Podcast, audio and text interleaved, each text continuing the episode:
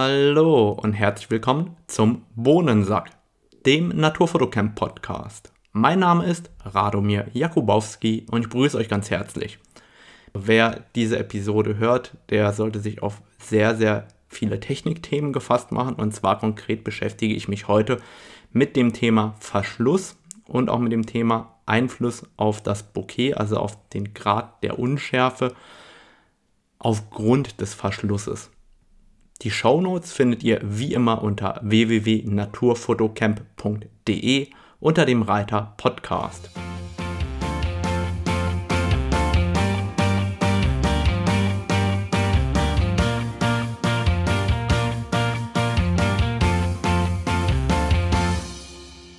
Und diese Episode beginne ich erstmal mit etwas Freudigem. Gerade eben war der DHL-Postbote da und hat mir mein Weihnachtsgeschenk gebracht. Also Weihnachtsgeschenk, das ich mir selber gemacht habe, äh, bestellt bei AC Foto.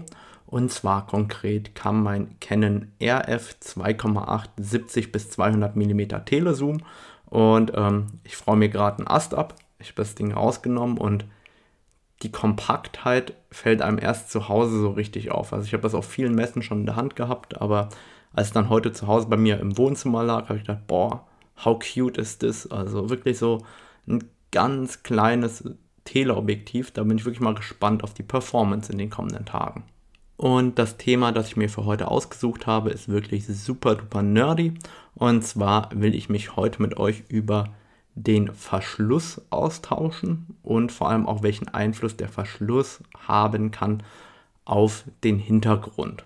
Das klingt jetzt ein bisschen abgefahren, aber es hat mich in den letzten Tagen und Wochen extrem, extrem beschäftigt. Vor allem seitdem ich die Canon EOS R5 und die Canon EOS R6 habe. Und zwar konkret kann der Verschluss sehr unterschiedliche Auswirkungen haben. Sowohl kann dieser zu Verwacklungen führen, als auch einen Einfluss haben auf den Grad der Unschärfe bzw. auf das Bouquet. Und das war mir bis dahin eigentlich fast entgangen gewesen, weshalb ich jetzt auch da sehr, sehr intensiv Recherche betrieben habe.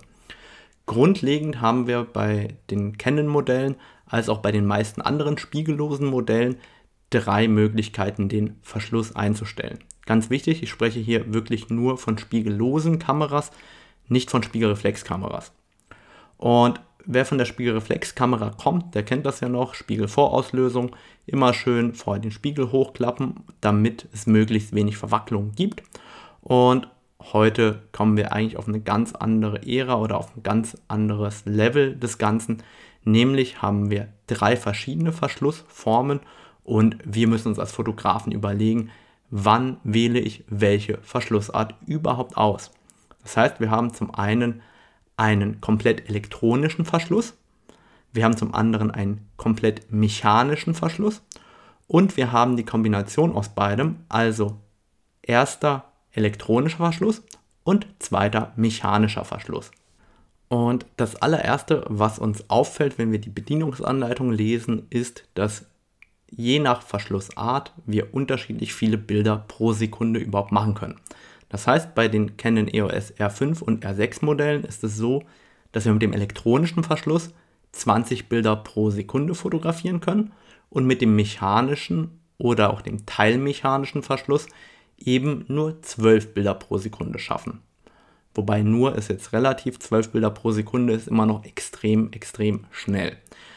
Und wir müssen uns erstmal überlegen, welchen Einfluss haben welche Verschlüsse auf unser Foto. Fangen wir mit dem mechanischen Verschluss an.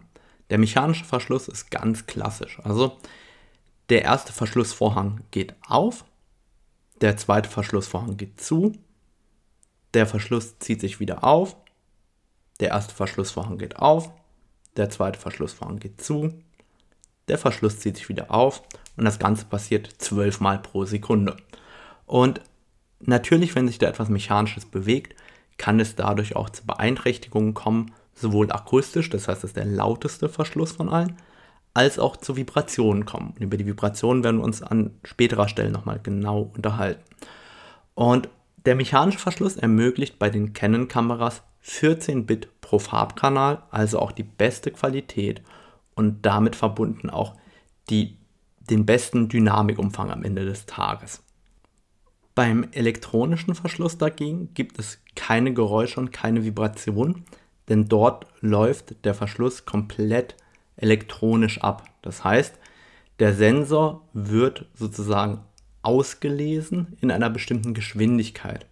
Und diese Auslesegeschwindigkeit hat einen enormen Einfluss darauf, ob es zu sogenannten Rolling Shutter Effekten kommen kann und ähm, eben auch darauf, mit wie viel Bit der Sensor ausgelesen wird. Das heißt, bei Canon-Kameras erreichen wir mit dem elektronischen Verschluss nur 12 Bit pro Farbkanal und gleichzeitig ist der Verschluss bei der R5 und der R6 sehr, sehr schnell beim Auslesen. Das heißt, der R5-Sensor wird in etwa einer 60. Sekunde ausgelesen, der R6-Sensor mit einer 52. Sekunde. Und trotzdem kann es dort zum sogenannten Rolling Shutter Effekt kommen. Der Rolling Shutter Effekt kommt dadurch zustande, dass etwas durchs Bild rollt, wie der Name schon sagt. Und das basiert darauf, ihr könnt das Ganze so vorstellen, wenn ihr einen Sensor elektronisch auslest, dann macht der Sensor das Zeile für Zeile und zwar normalerweise rollend von unten nach oben. Und wenn sich jetzt ein Motiv besonders schnell durch euer Bild bewegt, dann kann es sein, dass während der Belichtung das Motiv an verschiedenen Stellen sozusagen im Bild auftaucht und dadurch kommt ein Rolling Shutter Effekt zustande, das heißt ein verzerrtes Bild. Nehmen wir mal ähm, einen fliegenden Vogel und der lässt sich unverhofft äh, oder der, der, der fliegt unverhofft besonders schnell nach oben oder nach unten und dann kann es zum Beispiel sein, dass sich der Körper des Vogels im unteren Bildbereich befindet und später die Flügel im oberen Bildbereich. Und das kann zu relativ krassen Bildeffekten führen. Ähm, der Klassiker sind normalerweise die Rotatoren von einem Helikopter oder ähm, ein durchgebogener Golfschläger von einem Golfspieler, aber es kann eben auch in der Naturfotografie dazu führen, dass ein Rolling Shutter Effekt vorkommt. Der Rolling Shutter Effekt ist bei der R5 und der R6 sehr, sehr gering ausgeprägt, dadurch, dass die Auslesegeschwindigkeit des Sensors wirklich schnell ist, aber er kann durchaus vorkommen. An der Stelle sollte ich vielleicht auch noch erwähnen, ähm, dass der elektronische Verschluss bei Kunstlicht zu sogenanntem Bending oder zu Flickern führen kann oder auch gerade bei Blitzeinsatz das Ganze einschränken kann. Da ich selber kein Kunstlichtfotograf bin, kann und will ich darauf nicht en Detail eingehen, weil ich in dem Bereich einfach zu wenig Expertise habe. Und dann haben wir eine dritte Verschlussart und das ist der Mix aus elektronischem Verschluss und aus mechanischem Verschluss. Und das bedeutet, wir haben einen ersten elektronischen Verschluss und einen zweiten mechanischen. Im Endeffekt läuft das Ganze so ab, der Sensor wird genullt, zeigt das Bild an und von unten fliegt der Verschluss durchs Bild, also der zweite Verschlussvorhang schließt und dann haben wir unser Foto gemacht. Bei Canon ist es so, dass wir dann 13 Bit pro Farbkanal haben und im Endeffekt ähm, auch ein Geräusch, aber ein leiseres Geräusch als beim voll mechanischen Verschluss. Und weil der erste Verschluss voll elektronisch erzeugt wird, haben wir auch viel, viel weniger Erschütterungen. Dann lasst uns das Ganze mal ganz kurz zusammenfassen im ersten Step, damit wir überhaupt sehen, was es damit auf sich hat. In der Kurzform mechanischer Verschluss 14 Bit, laut kann zwar Wacklungen führen, rein elektronischer Verschluss nur 12 Bit pro Farbkanal, vollkommen lautlos bis zu 20 Bilder pro Sekunde. Und es kann zu Beeinträchtigungen bei Kunstlicht kommen. Und dann haben wir den elektronischen Verschluss in der Kombination mit dem mechanischen Verschluss, also erster elektronischer, zweiter mechanischer Verschluss, da haben wir 13 Bit pro Farbkanal und maximal 12 Bilder pro Sekunde. Und jetzt kommt das Thema Verwacklung ins Spiel. Ich habe festgestellt, dass ich teilweise gerade in diesen Grenzbereichen irgendwo so zwischen einer Hundertstel und einer Sekunde aus dem Bauch heraus, da wo man früher analog die Spiegelvorauslösung verwendet hat, ab und zu Verwackler hatte mit dem mechanischen Verschluss. Und das ist nicht ein Problem, das auf Canon bezogen ist, wie meine Recherche mir später gezeigt hat, sondern das Problem haben sie alle. Und gerade die ersten spiegellosen Kameras von anderen Herstellern hatten da anscheinend ganz, ganz massive Probleme. Und hier ist der Canon-Verschluss anscheinend im Vergleich sehr, sehr gut, aber es kommt oder es kann trotzdem zu solchen Mikroerschütterungen kommen, bei denen wir gerade bei zum Beispiel einer Landschaftsaufnahme nicht 100% der Qualität heben können, die wir erhalten könnten, was die Schärfe angeht. Genau das ist der Moment, wo ich mir darüber Gedanken mache, ob ich nicht vom mechanischen Verschluss umstelle auf eine andere Verschlussform. Und das mache ich dann auch. Das heißt, ich arbeite gerade bei Makros und bei Landschaften in diesen Grenzbereichen mittlerweile mit dem teilelektronischen Verschluss, um Verwacklungen in dem Moment zu vermeiden, um die maximale Schärfe in der Fotografie zu erwirken. Das heißt, den mechanischen Verschluss setze ich ganz normal oft in der Tierfotografie ein, gerade wenn ich keinen Rolling Shutter Effekt haben will oder den ein wenig befürchte und gleichzeitig eben den vollen Dynamikumfang haben will, also die 14 Bit. Das heißt, meine Standardeinstellung ist eigentlich mechanischer Verschluss. Wenn ich aber jetzt gerade auch eventuell mit einer etwas längeren Brennweite, mit 100 mm oder mit 180 oder mit 300 mm in diesen Grenzbereich komme, wo ich irgendwo zwischen einer Hundertstel und einer Sekunde bin, dann stelle ich eben um auf den teilmechanischen Verschluss, um diese Verwacklung zu vermeiden. An der Stelle müssen wir uns auch nochmal Gedanken darüber machen, wann konkret kommt es überhaupt zu dieser Verwacklung. Und da ist es so, wenn wir uns überlegen, wie schnell der Sensor ausgelesen kann oder der Sensor ausgelesen wird, dann müssen wir davon ausgehen, dass zwischen einer Sechzigstel Sekunde und ungefähr einer Sekunde in etwa der Bereich sein wird, in dem wir diese Mikroerschütterung bekommen können. Das Interessante dabei ist, dass die Masse der Spiegelreflexkamera früher dafür gesorgt hat, dass diese Mikroverwacklungen viel, viel geringer ausgefallen sind, als bei der spiegellosen Kamera der Fall ist, weil die natürlich von der Masse auch deutlich leichter ist und diese Erschütterungen deutlich schneller eben auch im Bild sichtbar werden. Das heißt, da haben die Hersteller auch nochmal mit neuen Herausforderungen zu kämpfen, die es noch nicht gab vorher. Und dann haben wir den rein elektronischen Verschluss. Und der rein elektronische Verschluss, aufgrund dessen, dass der eben nur 12 Bit liefert, den verwende ich wirklich nur, wenn ich vollkommen lautlos auslösen will.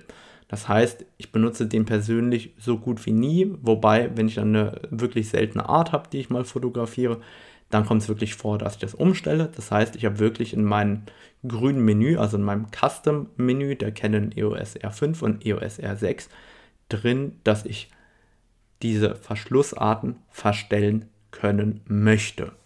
An der Stelle sei erwähnt, ähm, dass diese Verwacklung oder dieses Mikroverwackeln eigentlich Shuttershock genannt wird. Das heißt, wenn ihr da mal ein bisschen mehr äh, und ausgiebiger lesen wollt, dann könnt ihr einfach mal nach Shuttershock googeln.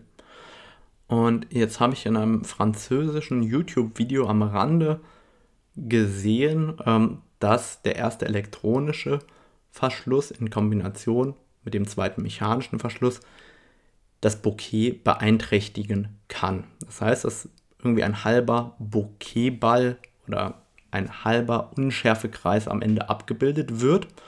Und er konnte das nicht erklären und deswegen habe ich mir auf die Suche gemacht, wie kann man diesen Effekt erklären, dass die Form des teilmechanischen Verschlusses, also des teilelektronischen Verschlusses, dazu führen kann, dass unser Unschärfekreis, mit dem ich ja persönlich gerade bei Makros extrem gerne spiele, beeinflusst wird.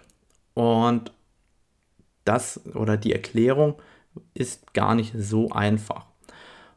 Und zwar konkret könnt ihr das Ganze so vorstellen. Wenn wir einen ersten elektronischen und einen zweiten mechanischen Verschlussvorhang einsetzen, dann spielt sich der elektronische Verschluss direkt auf dem Sensor ab.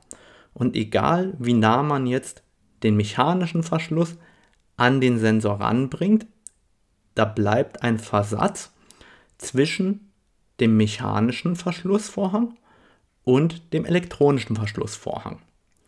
Und wenn ihr euch jetzt hochlichtstarke Objektive vorstellt, wie zum Beispiel ein 1,2, 85 mm oder ein 2,0, 200 mm, dann habt ihr auf der einen Seite eine extreme Lichtstärke, aber der Strahlengang fällt nicht mehr ganz gerade in den Kamerabody ein.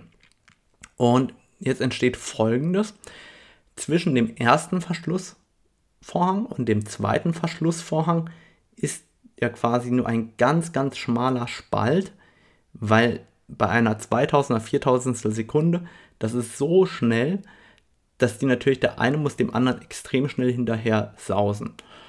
Und dieser Spalt ist dann sehr, sehr schmal. Und jetzt kann es dazu kommen, dass das Licht im Kasten so schräg fällt durch diesen Spalt, dass nicht dieser ganze Bokehkreis abgebildet werden kann und eben nur ein Teil davon abgebildet wird, gerade in den Randbereichen.